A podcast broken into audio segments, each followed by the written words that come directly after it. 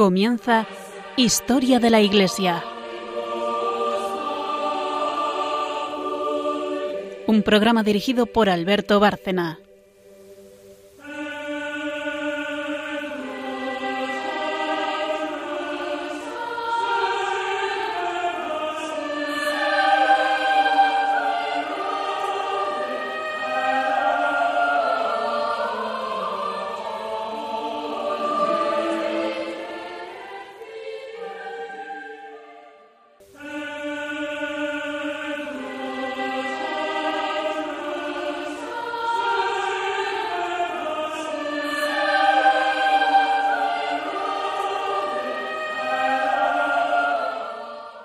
Noches, oyentes de Radio María y de Historia de la Iglesia.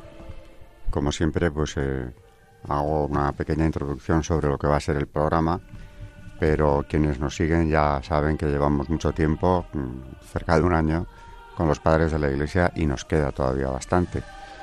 Buenas noches, María Ornedo. Buenas noches.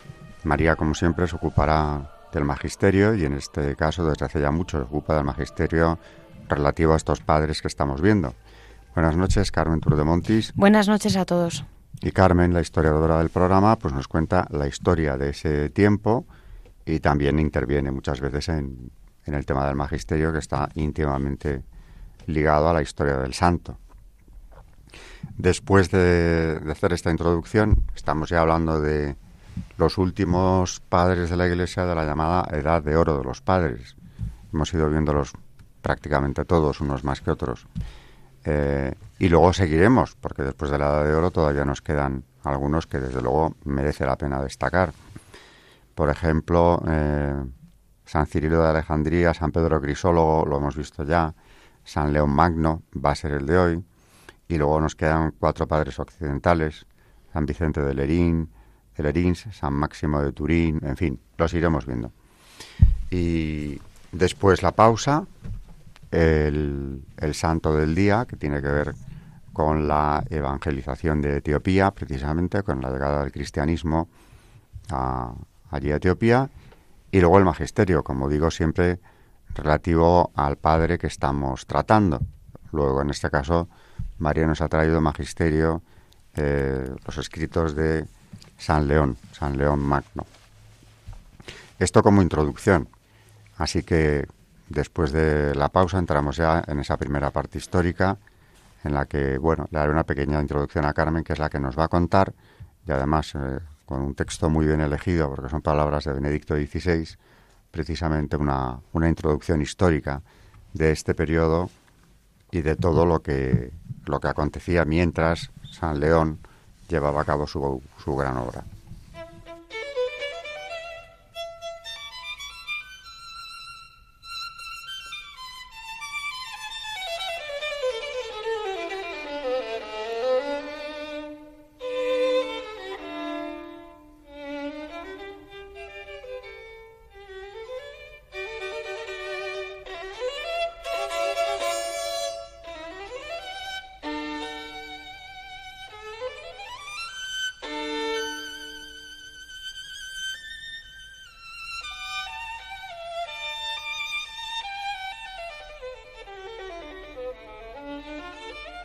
Están escuchando en Radio María Historia de la Iglesia, dirigido por Alberto Bárcena.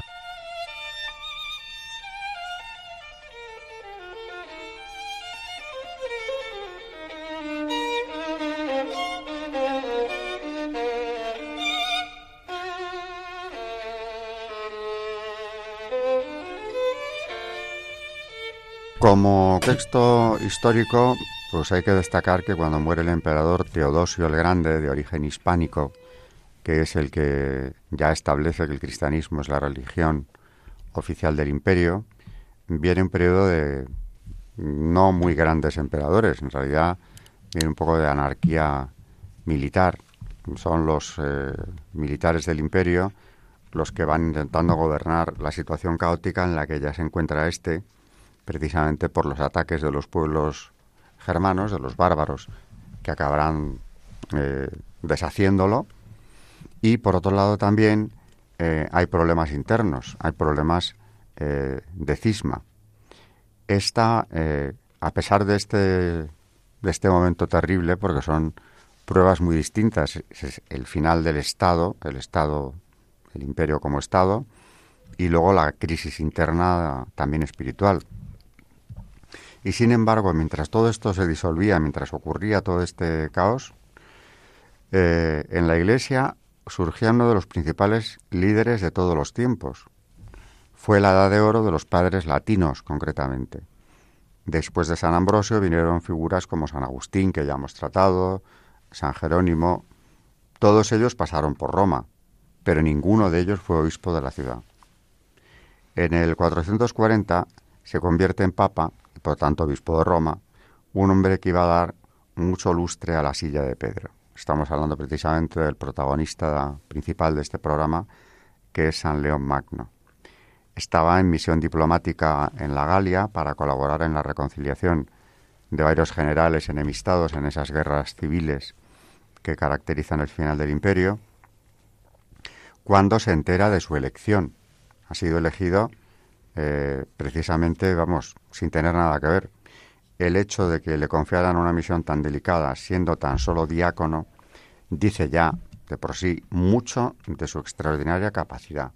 Capacidad, en primer lugar, de liderazgo.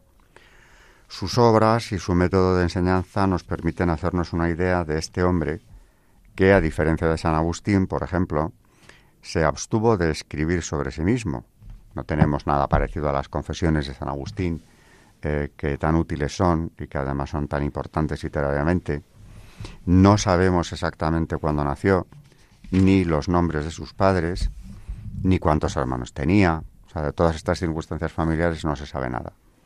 De hecho, conocemos pocos detalles personales acerca de él, excepto que es probable que naciera en Roma, aunque nos ha dejado 143 cartas, eso sí.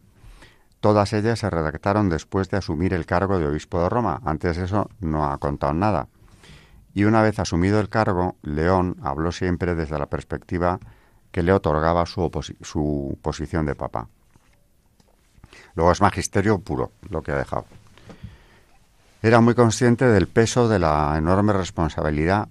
Mm, para él el obispo de Roma era el sucesor de Pedro, como es de hecho, y de ahí que en sus cartas eh, lo que vemos es que, bueno, no son las que puede cruzar con, con amigos, sino la expresión de una misión petrina, de maestro, de padre y de juez, lo que no significa que fuese estirado, pretencioso, burocrático. De hecho, no era nada de eso, sino de carácter muy sencillo, entusiasta, enérgico, paternal, muy espontáneo, aunque sin dejar de actuar nunca con la dignidad de aquel por cuya boca hablaba Pedro. Esto como introducción general, es decir, que eh, panorama general, caos en el imperio eh, y de pronto un papa que llega providencialmente como enviado directamente para una misión especial por el Espíritu Santo, eh, sin haber hecho desde luego ninguna carrera eclesiástica para conseguirlo, siendo, como digo, alguien que no se lo esperaba siquiera y está en la Galia cuando se entera de que le han elegido. Eh, como decía en esta primera parte, Carmen nos va a hablar en palabras de Benedicto XVI, si no me equivoco, sobre su biografía. Sí, porque como ya saben, porque le hemos traído varias veces al programa, Benedicto XVI escribió una serie de catequesis eh, durante el año 2008 sobre eh, los padres de la Iglesia, que están recopiladas en Los padres de la Iglesia de León Magno a Juan Damasceno, que es la segunda parte, de la colección Raíces de la Fe, que se lo recomiendo mucho a nuestros oyentes. Y eh, de San León Magno dice eh, Benedicto XVI, Continuando nuestro camino entre los padres de la Iglesia, auténticos astros que brillan desde lejos, en el encuentro de hoy vamos a considerar la figura de un papa que fue proclamado doctor de la Iglesia por Benedicto XIV en 1754. Se trata de San León Magno. Como indica el apelativo que pronto le atribuyó la tradición, fue verdaderamente uno de los más grandes pontífices que han honrado la sede de Roma, contribuyendo en gran medida a reforzar su autoridad y prestigio. Primer obispo de Roma que llevó el nombre de León, adoptado después por otros doce sumos pontífices, es también el primer papa cuya predicación, dirigida al pueblo que lo rodeaba durante las celebraciones, ha llegado hasta nosotros. Resulta espontáneo pensar en él en el marco de las actuales audiencias generales del miércoles, citas que en los últimos decenios se han convertido para el Papa en una forma habitual de encuentro con los fieles y con numerosos visitantes procedentes de todas las partes del mundo. León era originario de Tuscia. Fue diácono de la Iglesia de Roma en torno al año 430 y con el tiempo alcanzó en ella una posición de gran importancia. Este papel destacado impulsó en el año 440 a Gala Placidia, que entonces gobernaba el Imperio de Occidente, a enviarlo a la Galia para resolver una situación difícil. Pero en el verano de aquel año falleció el Papa Sixto III, cuyo nombre está ligado a los magníficos mosaicos de la Basílica de Santa María la Mayor. Y como sucesor fue elegido precisamente León, que recibió la noticia, como nos contaba Alberto, mientras desempeñaba su misión de paz en la Galia. Tras regresar de Roma, a Roma, el nuevo papa fue consagrado el 29 de septiembre de 440. Así inició su pontificado, que duró más de 21 años y que ha sido sin duda uno de los más importantes en la historia de la Iglesia. Al morir el 10 de noviembre del 461, el Papa fue sepultado junto a la tumba de San Pedro. Sus reliquias se conservan todavía hoy en uno de los altares de la Basílica Vaticana. El Papa León vivió en tiempos sumamente difíciles. Las repetidas invasiones bárbaras, el progresivo debilitamiento de la autoridad imperial en Occidente y una larga crisis social habían obligado al obispo de Roma a asumir un papel destacado incluso en las vicisitudes civiles y políticas. Esto no impidió que aumentara la importancia y el prestigio de la sede de Roma. Es famoso un episodio de la vida de León. Se remonta al año 452, cuando en Mantua, junto a una delegación romana, el Papa sale al encuentro de Atila, el jefe de los hunos, y lo convenció de que no continuara la guerra de invasión con la que ya había devastado las regiones del nordeste de Italia. De este modo, salvó al resto de la península, eh, el resto de la península de Atila. Este importante acontecimiento pronto se hizo memorable y permanece como un signo emblemático de la acción de paz llevada a cabo por el pontífice. Por desgracia no fue tan positivo tres años después el resultado de otra iniciativa del Papa que, de todos modos, manifestó una valentía que todavía hoy nos sorprende. En la primavera del 455, León no logró impedir que los vándalos de Genserico, tras llegar a las puertas de Roma, invadieran la ciudad indefensa, que fue saqueada durante dos semanas. Sin embargo, el gesto del Papa, que salió al encuentro del invasor inerme y rodeado de su clero para pedirle que se detuviera, impidió al menos que Roma fuera incendiada y evitó que fueran saqueadas las basílicas de San Pedro, San Pablo y San Juan, en las que se refugió parte de la población aterrorizada. Conocemos bien la acción del Papa León gracias a sus hermosísimos sermones, que se han conservado casi 100 en un latín espléndido y claro, y gracias a sus cartas unas 150. En estos textos el pontífice se muestra en toda su grandeza, dedicado al servicio de la verdad en la claridad, a través de un ejercicio asiduo de la palabra, que lo muestra a la vez como teólogo y pastor. León Magno, constantemente solícito por sus fieles y por el pueblo de Roma, así como por la comunión entre las diferentes iglesias y por sus necesidades, apoyó y promovió incansablemente el primado romano, presentándose como auténtico heredero del apóstol Pedro. Los numerosos obispos, en gran parte orientales, reunidos en el concilio de Calcedonia, fueron plenamente conscientes de ello. Este concilio, que tuvo lugar en 451, con 350 obispos, fue la asamblea más importante celebrada hasta entonces en la historia de la Iglesia. Calcedonia representa la meta segura de la cristología de los tres concilios ecuménicos anteriores, el de Nicea, el de Constantinopla y el de Éfeso. Ya en el siglo VI, estos cuatro concilios, que resumen la fe de la Iglesia antigua, fueron comparados a los cuatro evangelios. Lo afirma Gregorio Magno en una famosa carta en la que declara que acoge y venera los cuatro concilios como los cuatro libros del Santo Evangelio, porque sobre ellos se eleva la estructura de la Santa Fe como una piedra cuadrada. El concilio de Calcedonia, al rechazar la herejía de Eutiques, que negaba la verdadera naturaleza humana del Hijo de Dios, afirmó la unión de su, de su única persona sin confusión y separación de las dos naturalezas humana y divina. Esta fe en Jesucristo, verdadero Dios y verdadero hombre, fue afirmada por el Papa en un importante texto doctrinal, dirigido al obispo de Constantinopla, el llamado Tomo a Flaviano, que al ser leído en Calcedonia fue acogido por los obispos presentes con una aclamación elocuente registrada en las actas del concilio. Pedro ha hablado por la boca de león, exclamaron al unísono los padres conciliares. Sobre todo a partir de esa intervención y de otras realizadas durante la controversia cristológica, resulta evidente que el Papa sentía con particular urgencia la responsabilidad del sucesor de Pedro, cuyo papel es único en la Iglesia, pues a un solo apóstol se le confía lo que a todos los apóstoles se comunica, como afirma León en uno de sus sermones con motivo de la fiesta de San Pedro y San Pablo y el pontífice supo ejercer esta responsabilidad tanto en Occidente como en Oriente, interviniendo en diferentes circunstancias con prudencia, firmeza y lucidez a través de sus escritos y mediante sus legados. Así mostraba cómo el ejercicio del primado romano era necesario entonces, como lo es hoy, para servir eficazmente a la comunión, característica de la única Iglesia de Cristo. Consciente del momento histórico en que vivía y de la transición que estaba produciéndose de la Roma pagana a la cristiana, en un periodo de profunda crisis, León Magno supo estar cerca del pueblo y de los fieles con una acción pastoral y con su predicación. Impulsó la caridad en una Roma afectada por la carestía, la llegada de refugiados, las injusticias y la pobreza. Se enfrentó a las supersticiones paganas y a la acción de los grupos maniqueos.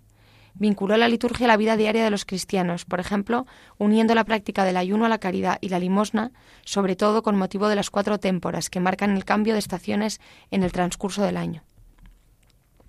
En particular, León Magno enseñó a sus fieles que la liturgia cristiana no es el recuerdo de acontecimientos pasados, sino la actualización de realidades invisibles que actúan en la vida de cada uno. Lo subraya en un sermón a propósito de la Pascua que debe celebrarse en todo tiempo del año, no como algo del pasado, sino más bien como un acontecimiento del presente, dice León Magno. Todo esto se enmarca en un proyecto preciso, insiste el Santo Pontífice. Así como el Creador animó con el soplo de la vida racional al hombre modelado con el barro de la tierra, del mismo modo, tras el pecado original, envió a su Hijo al mundo para restituir al hombre la dignidad perdida y destituir y destruir el dominio del diablo mediante la nueva vida de la gracia. Este es el misterio cristológico al que San León Magno, con su carta al concilio de Éfeso, dio una aportación eficaz y esencial, confirmando para todos los tiempos, a través de este concilio, lo que había dicho San Pedro en Cesarea de Filipo. Con Pedro y como Pedro, confesó, Tú eres el Cristo, el Hijo del Dios vivo. Por este motivo, al ser a Dios y hombre, no es ajeno al género humano, pero es ajeno al pecado. Con la fuerza de esta fe cristológica, fue un gran mensajero de paz y de amor. Así nos muestra el camino. En la fe aprendemos la caridad. Por tanto, con San León Magno aprendamos a creer en Cristo, verdadero Dios y verdadero hombre, y a vivir esta fe cada día en la acción por la paz y en el amor al prójimo. Una imagen, desde luego, muy fuerte, la de, la de este santo Papa deteniendo a las hordas vándalas, nada menos. Eh, bueno, y como nos acaba de contar Carmen en palabras de Benedicto XVI, es el autor de que se salvara de la destrucción la, capital del imperio, la capital, bueno, la sede de la Iglesia que ha venido siéndolo desde entonces. Eh, seguiremos con él y con su magisterio, pero yo creo que ya históricamente está presentado. Únicamente destacar eh, algo que, mm, que nos ha traído Carmen en cuanto a, al tiempo, a los tiempos litúrgicos, en los cuales también él eh, es cierto que insistió muchísimo, porque decía que mm, esa preocupación por exponer la verdadera doctrina cristiana se refleja en sus homilías. Para San León, el ciclo litúrgico tiene una importancia capital en la vida cristiana. La liturgia es como una prolongación de la vida salvífica de Cristo en la Iglesia, su cuerpo místico. Los cristianos, configurados con el Señor por medio de los sacramentos, deben imitar la vida de Jesucristo en el ciclo anual de las celebraciones. De las 97 homilías que nos han llegado, nueve corresponden al ayuno de las témporas, de diciembre, que más tarde formarían parte del Adviento, y doce a la Cuaresma. El resto se centran en los principales acontecimientos del año litúrgico, Navidad, Epifanía, Semana Santa, Pascua, Ascensión y Pentecostés. No faltan algunas eh, predicadas en la fiesta de los santos Pedro y Pablo y también de San Lorenzo.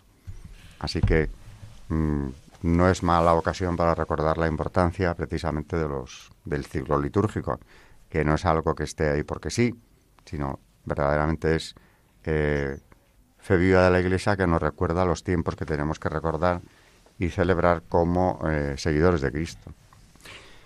Bueno, mm, hacemos la pausa que, comenté antes y nos vamos con un santo poco conocido realmente para el gran mérito que tuvo, porque es junto a Felipe el Diácono precisamente el gran apóstol de Etiopía, donde se ha conservado hasta la fecha la fe cristiana en un porcentaje bastante alto. Si no me equivoco, es aproximadamente la mitad de la población la que es cristiana todavía en Etiopía. O sea que recemos por ellos porque precisamente en la zona muy cerca de allí la persecución al cristianismo hace, hace años que está siendo terrible. Así que cuando, cuando pase esta pausa, en unos minutos, Carmen nos trae a este, a este santo apóstol de Etiopía.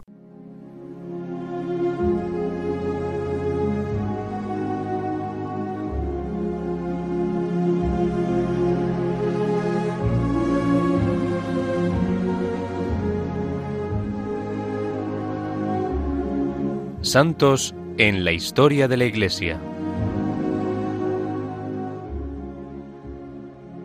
Hoy vamos a hablar de San Frumencio de Etiopía, obispo. Rufino de Aquileia, que conoció a Edesio, nos narra que ambos santos eran hermanos originarios de Tiro y muy jóvenes acompañaron a Meropio, hermano de su padre, que era filósofo, a la India y Persia. En este viaje aprendieron filosofía, cultura y lenguas orientales. Su futuro era prometedor según el mundo, pero una tragedia les preparó para el Evangelio. Cuando regresaban del viaje fueron atacados por piratas en el Mar Rojo. Toda la tripulación y pasajeros fueron asesinados salvo dos jóvenes, que fueron vendidos al rey de Ascum como esclavos. A causa de su belleza juvenil, conocimientos y porte culto, no fueron tratados con dureza, sino que el rey les tomó su cuidado personal sirviéndose de sus conocimientos. En poco tiempo nombró a Edesio su mayordomo personal y a Frumencio su tesorero y secretario de Estado. Muchos años fueron esclavos del rey, y cuando éste murió subió al trono su hijo pequeño Abrea, quedando Frumencio a cargo del reino como consejero, dándoles la reina la libertad. Llevó a cabo una excelente política de paz, justicia y prosperidad, pero su mayor tesón fue confirmar en el Evangelio de Cristo a los etíopes. Cuando conocieron el Evangelio ambos hermanos no, no nos es conocido, pero bien pudo ser en su viaje a Oriente. Frumencio fue regente hasta que Abrea llegó a la mayoría de edad y se hizo cargo del reino. Entonces ambos hermanos renunciaron a sus cargos prominentes para entregarse al Evangelio. Edesio se fue a Tiro, donde fue ordenado presbítero. Frumencio se fue a Alejandría a conocer al gran obispo San Atanasio. En su entrevista, Frumencio le pidió sacerdotes para evangelizar Etiopía y se permitió recomendar el nombramiento de un obispo que llevara a cabo la obra misionera en común con toda la Iglesia. La respuesta de San Atanasio fue más allá. Le eligió a él mismo como ese obispo. Frumencio regresó a Etiopía con sus misioneros, donde fue recibido con júbilo. Predicó, construyó iglesias, convirtió a muchos, entre ellos al mismo rey Abrea y a su familia. Pero eran los tiempos duros de la defensa de la fe contra la herejía riana, que tantos quebraderos de cabeza dio a Atanasio y a los obispos fieles a la verdad católica. El emperador Constantino, filoarriano, mandó a los reyes etíopes que destruyeran a Frumencio que destituyeran a Frumencio y nombraran a un obispo arriano. Frumencio falleció anciano, luego de una vida de trabajos, y es venerado profundamente por los etíopes, que le llaman Abba Salama, Padre de Paz, y le tienen gran afecto como su padre en la fe, su apóstol y evangelizador. Y esto a pesar de la leyenda según la cual el Evangelio fue predicado a los obispos, a los etíopes, por San Mateo. Se celebra su santo eh, junto con su hermano Edesio el 27 de octubre y el 20 de julio la iglesia copta y el 30 de noviembre la iglesia bizantina.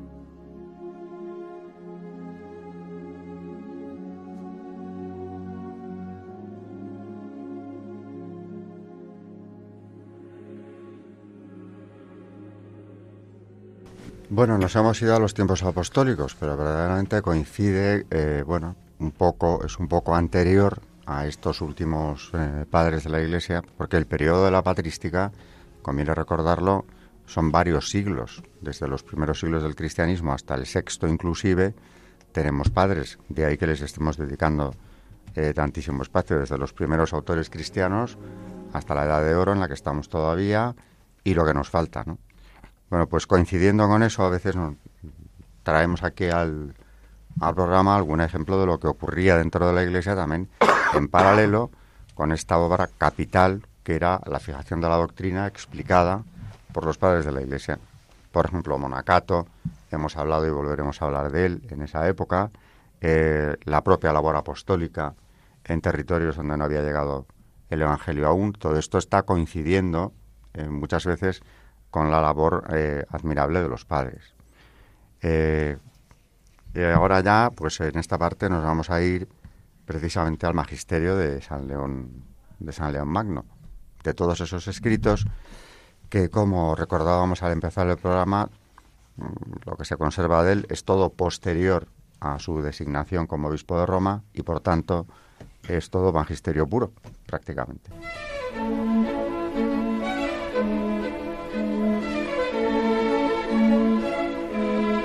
El magisterio de la Iglesia.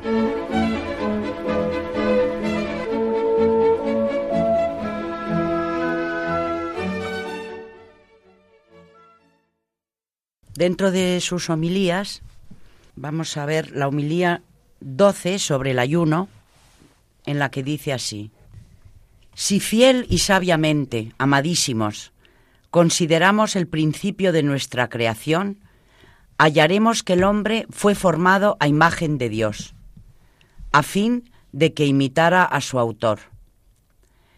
La natural dignidad de nuestro linaje consiste precisamente en que resplandezca en nosotros, como en un espejo, la hermosura de la bondad divina. A este fin, cada día nos auxilia la gracia del Salvador, de modo que lo perdido por el primer Adán sea reparado por el segundo. La causa de nuestra salud no es otra que la misericordia de Dios, a quien no amaríamos si antes Él no nos hubiera amado y con su luz de verdad no hubiera alumbrado nuestras tinieblas de ignorancia. Esto ya nos lo había anunciado el Señor por medio de su profeta Isaías.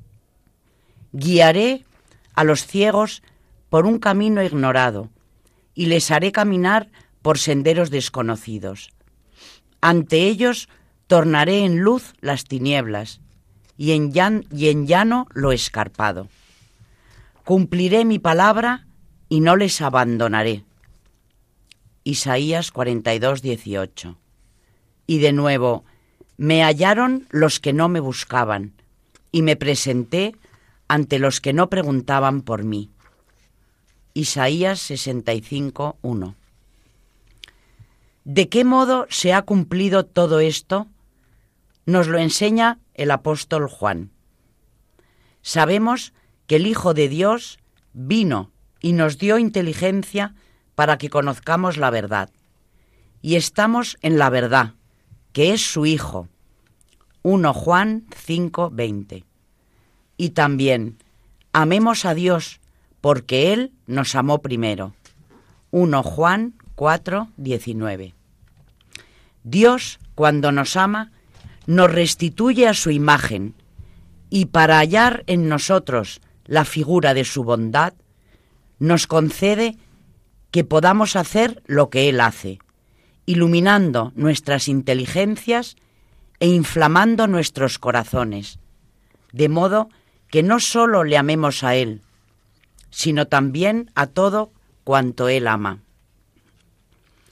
Pues si entre los hombres se da una fuerte amistad cuando les une la semejanza de costumbres y sin embargo sucede muchas veces que la conformidad de costumbres y deseos conduce a malos afectos, cuánto más deberemos desear y esforzarnos por no discrepar en aquellas cosas que Dios ama. Pues ya lo dijo el profeta, porque la ira está en su indignación y la vida en su voluntad. Salmo 29, 6. Ya que en nosotros no estará de ningún modo la majestad divina si no se procura imitar la voluntad de Dios. Dice el Señor, amarás al Señor tu Dios con todo tu corazón y con toda tu alma. amarás al prójimo como a ti mismo. Mateo 12, 37, 39. Así pues, reciba el alma fiel la caridad inmarcesible de su autor y rector, y sométase toda su voluntad, en cuyas obras y juicios nada hay vacío de la verdad de la justicia ni de la compasión de la clemencia. Tres obras pertenecen principalmente a las acciones religiosas. La oración, el ayuno y la limosna, que han de ejercitarse en todo tiempo, pero especialmente en el consagrado por las tradiciones apostólicas según las hemos recibido. Como este mes décimo se refiere a la costumbre de la antigua institución, cumplamos con mayor diligencia aquellas tres obras de que antes he hablado. Pues por la oración se busca la propiciación de Dios, por el ayuno se apaga la concupiscencia de la carne, y por las limosnas se perdonan los pecados. Al mismo tiempo, se restaurará en nosotros la imagen de Dios si estamos siempre preparados para la alabanza divina, si somos incesantemente solícitos para nuestra purificación y si de continuo procuramos la sustentación del prójimo. Esta, esta triple observancia, amadísimos, sintetiza los afectos de todas las virtudes, nos hace llegar a la imagen y semejanza de Dios y nos une inseparablemente al Espíritu Santo. Así es, en las oraciones permanece la fe recta, en los ayunos la vida inocente y en las limosnas la benignidad. Esto dentro de la homilía 12 sobre el ayuno, titulada A imagen de Dios. Luego tenemos otra homilía, la número uno, sobre la Natividad del Señor, que dice así, Hoy, amadísimos, ha nacido nuestro Salvador. Alegrémonos. No es justo dar lugar a la tristeza cuando nace la vida, disipando el temor de la muerte y llenándonos de gozo con la eternidad prometida. Nadie se crea excluido de tal regocijo, pues una misma es la causa de la común alegría. Nuestro Señor, destructor del pecado y de la muerte, así como a nadie halló libre de culpa, así vino a librar a todos del pecado. Exulte el santo, porque se acerca al premio. Alégrese el pecador, porque se le invita al perdón. Anímese el pagano, porque se le llama a la vida. Al llegar la plenitud de los tiempos, señalada por los designios inescrutables del divino consejo, tomó el Hijo de Dios la naturaleza humana para reconciliarla con su autor y vencer al introductor de la muerte, el diablo, por medio de la misma naturaleza que éste había vencido. En esta lucha emprendida para nuestro bien, se peleó según las mejores y más nobles reglas de equidad, pues el Señor Todopoderoso batió al despiadado enemigo no en su majestad, sino en nuestra pequeñez, oponiéndole una naturaleza humana mortal como la nuestra, aunque libre de todo pecado. No se cumplió en este nacimiento lo que de todos los demás leemos. Nadie está limpio de mancha, ni siquiera el niño que solo lleva un día de vida sobre la tierra. Job 14, 4, 5. En tan singular nacimiento, ni le rozó la concupiscencia carnal, ni en nada estuvo sujeto a la ley del pecado. se eligió una virgen de la estirpe real de David que, debiendo concebir un fruto sagrado, lo concibió antes en su espíritu que en su cuerpo. Y para que no se asustase por los efectos inusitados del designio divino, por las palabras del ángel supo lo que en ella iba a realizar el Espíritu Santo. De este modo, no consideró un daño de su virginidad llegar a ser Madre de Dios. ¿Por qué había de desconfiar María ante lo insólito de aquella concepción cuando se le promete que todo será realizado por la virtud del Altísimo? Cree María y su fe se ve corroborada por un milagro ya realizado. La inesperada fecundidad de Isabel testimonia que es posible obrar en una virgen lo que se ha hecho con una estéril. Así pues, el Verbo, el Hijo de Dios, que en el principio estaba en Dios, por quien han sido hechas todas las cosas, y sin el cual ninguna cosa ha sido hecha, Juan 1, 1, 3, se hace hombre para liberar a los hombres de la muerte eterna.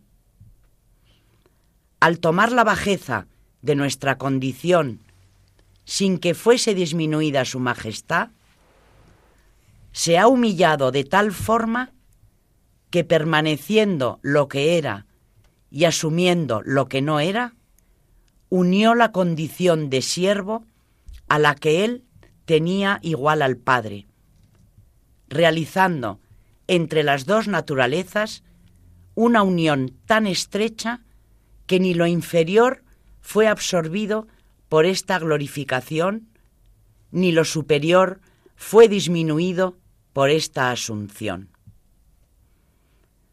Al salvarse las propiedades de cada naturaleza y reunirse en una sola persona, la majestad se ha revestido de humildad, la fuerza de flaqueza, la eternidad de caducidad. Para pagar la deuda de vida por nuestra condición, la naturaleza inmutable se une a una naturaleza pasible. Verdadero Dios y verdadero hombre se asocian en la unidad de un solo Señor.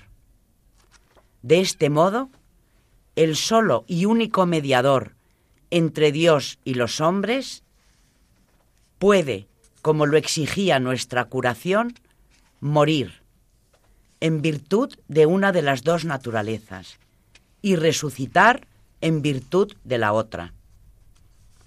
Con razón, pues, el nacimiento del Salvador no quebrantó la integridad virginal de su madre.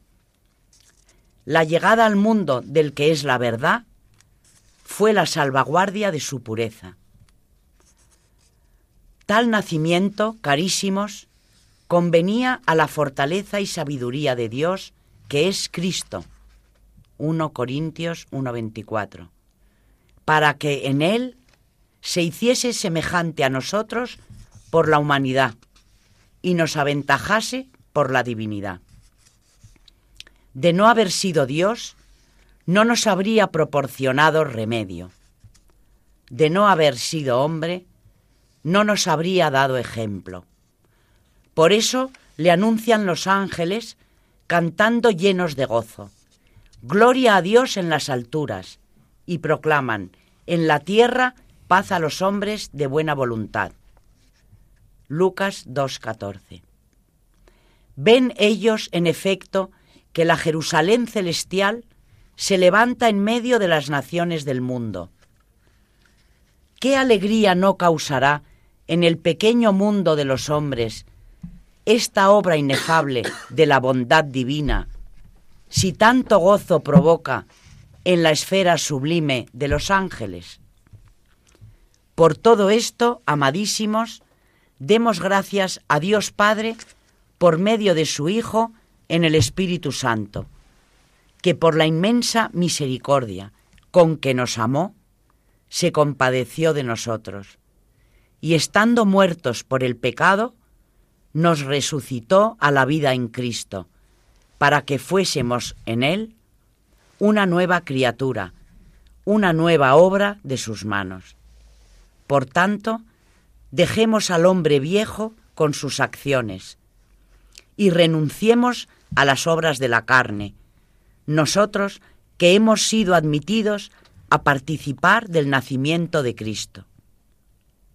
Reconoce, oh cristiano, tu dignidad, pues participas de la naturaleza divina, y no vuelvas a la antigua miseria con una vida depravada. Recuerda de qué cabeza y de qué cuerpo eres miembro. Ten presente que arrancado del poder de las tinieblas, has sido trasladado al reino y claridad de Dios. Por el sacramento del bautismo te convertiste en templo del Espíritu Santo. No ahuyentes a tan escogido huésped con acciones pecaminosas.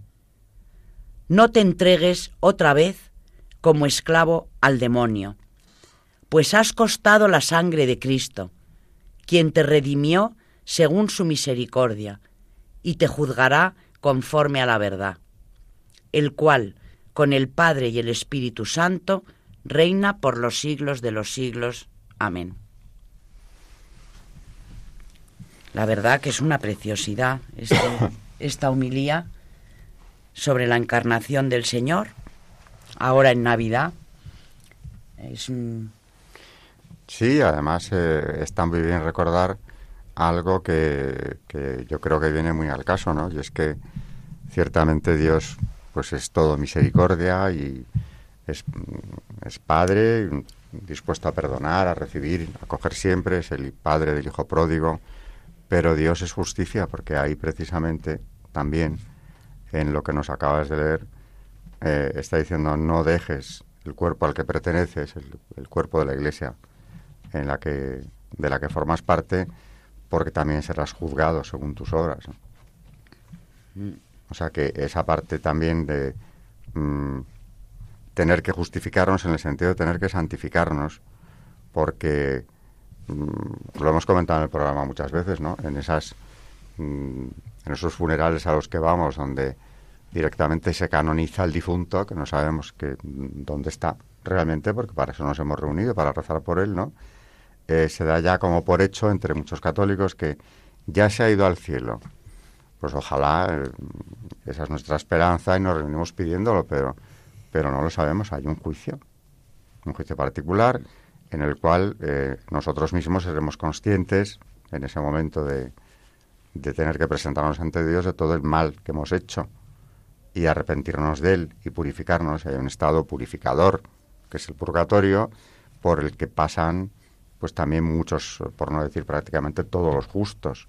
¿Quién no ha cometido pecados? Hasta los santos. Aquí en el programa ya vamos viendo padres de la Iglesia, eh, bueno, más que ejemplares, verdaderos eh, constructores mm, de las bases más sólidas de la fe católica, pues que han tenido pasados turbulentos. Y bueno, naturalmente están en el cielo dando gloria a Dios y en los altares los ha puesto la Iglesia con, con todo merecimiento pero también habrán tenido que purgar precisamente muchos de esos pecados.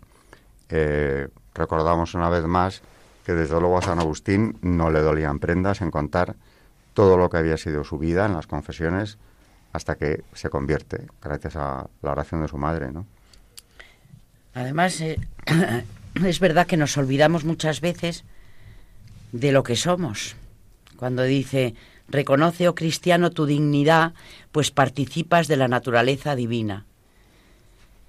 Cuando dice, ten presente que arrancado del poder de las tinieblas, has sido trasladado al reino y claridad de Dios. Y también cuando dice que por el sacramento del bautismo somos templo del Espíritu Santo, que verdaderamente no nos damos cuenta de esta barbaridad. Es que es tal la maravilla que nosotros podamos ser partícipes de la naturaleza divina. Es que claro, si tenemos, mm, eh, cuando hablo con mis alumnos, eh, pues eso, de 20, 21 años, ¿no?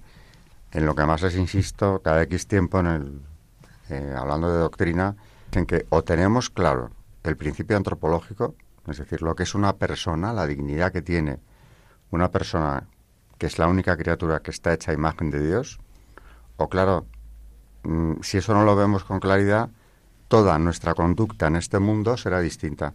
No solo con los demás, porque no les damos esa dignidad, sino incluso con nosotros mismos. Porque claro, eh, hoy está muy de moda lo de yo no hago daño a nadie. Bueno, vamos a ver, eso eres muy generoso quizá contigo mismo, ¿no? Pero ¿y el que te haces a ti? Porque claro, mientras yo no haga daño a nadie, y tu cuerpo, por ejemplo, que es como tú nos acabas de recordar en palabras de, de este padre de la iglesia, tu cuerpo es templo del Espíritu Santo. De manera que no puedes profanarlo, por muy tuyo que sea, ni tratarlo de cualquier manera. Porque en él hay una dignidad que nos confiere únicamente el hecho de que Dios ha querido dárnosla porque nos ha hecho su imagen. Y eso no lo podemos eh, infravalorar. Tenemos que ser consecuentes con, con esa situación que tenemos como, como cristianos, que somos conscientes de, de ser templo del Espíritu Santo, nada menos. Exactamente, es una dignidad que yo creo que se nos escapa. No, no podemos entender esto de qué se trata, porque es un, yo me quedo con, con bueno, con dos ideas de lo que estabais hablando ahora eh, respecto a que somos templo del Espíritu Santo, que, que muchas veces no somos conscientes de ello, es cuando, bueno, el mandamiento fundamental, ¿no? Amarás eh, a Dios sobre todas las cosas y al prójimo como a ti mismo.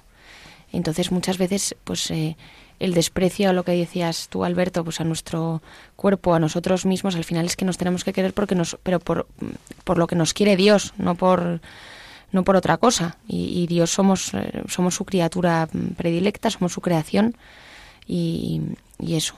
Y luego eh, la segunda idea también, eh, mm, hablando de, de, San León Magno, volviendo a él, que a mí la verdad que en estos tiempos también cuando vemos pues en la iglesia no las crisis muchas veces cosas que vemos que, que nos asustan respecto al futuro eh, pues bueno, volver otra vez a la historia que, siempre da como una esperanza, ¿no? Pues eh, mirar la situación en la que estaba el León Magno, ¿no? Con los arrianos, con todos estos concilios, eh, en una situación que, pues bastante peor incluso que la actual, y como la Iglesia siempre pues mm, sale adelante y, tenemos muchísimos ejemplos y haciendo este programa lo vemos que cómo sale de, de, las peores, o sea que también da mucha esperanza para la situación actual que, que, muchas veces nos puede preocupar también. La interna y la externa, hmm. porque claro, la iglesia está en el mundo. Y fíjate, San León, aparte de la herejía y de todo lo que le rodeó, ¿no? Hmm.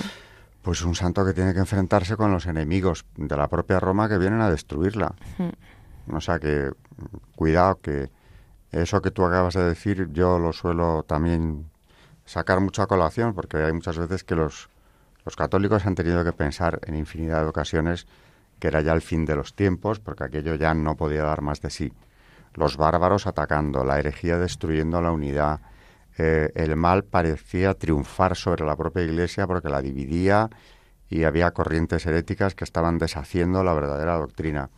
Y todo eso, que además ha sido siempre, porque siempre ha habido, cuando no era una herejía era otra y cuando no había un problema había otro, eh, a todos esos riesgos hemos ido sobreviviendo. Hombre, yo terminaría, ya que estamos aquí en, la emisora de la Virgen, diciendo que uno de los grandes asideros, junto con la Eucaristía por encima de todo, claro está, es ella, es la Virgen, ¿no? Para soportar eh, superar todas las pruebas, todas las herejías, todos los errores y el ataque de los enemigos de la Iglesia, la tenemos a ella también. Y con eso no vamos a fallar nunca. O sea que también esto de historia de la Iglesia nos sirve para ver que eso de que no cualquier tiempo pasado fue mejor, ni muchísimo menos, sino que también ha habido tiempos durísimos y tenemos que estar agradecidos a que Dios siempre haya suscitado en cada momento espíritus como estos, en quienes eh, ha obrado clarísimamente la gracia del Espíritu Santo, para defender su iglesia. Porque ¿quién les iba a decir a los propios santos padres, ¿no? que iban a convertirse en un referente, en, una roca de solidez de, de, la esposa de Cristo? ¿no? Y llegado el momento lo fueron. Y seguro que eh, no se lo imaginaban ni ellos la labor que iban a realizar, ¿no? Esa asistencia de la gracia la tenemos que tener también muy presente y pedirla, desde luego, en momentos de dificultad.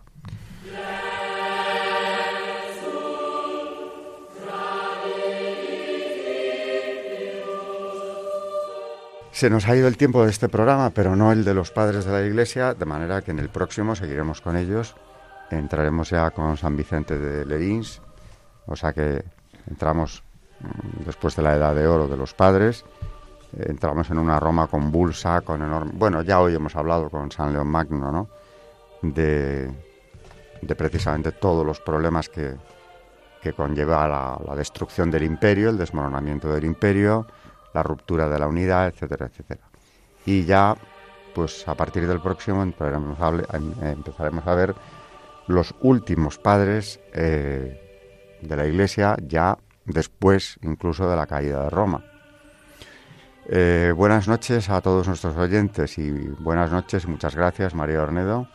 Buenas noches y muchas gracias. También muchas gracias y buenas noches Carmen de Montis. Gracias y buenas noches a todos.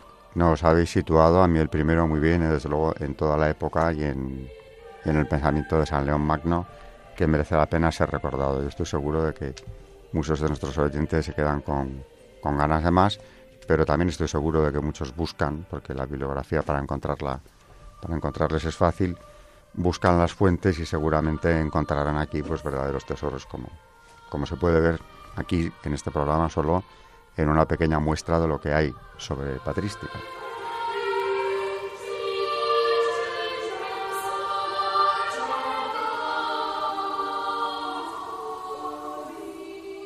Han escuchado Historia de la Iglesia, un espacio dirigido por Alberto Bárcena.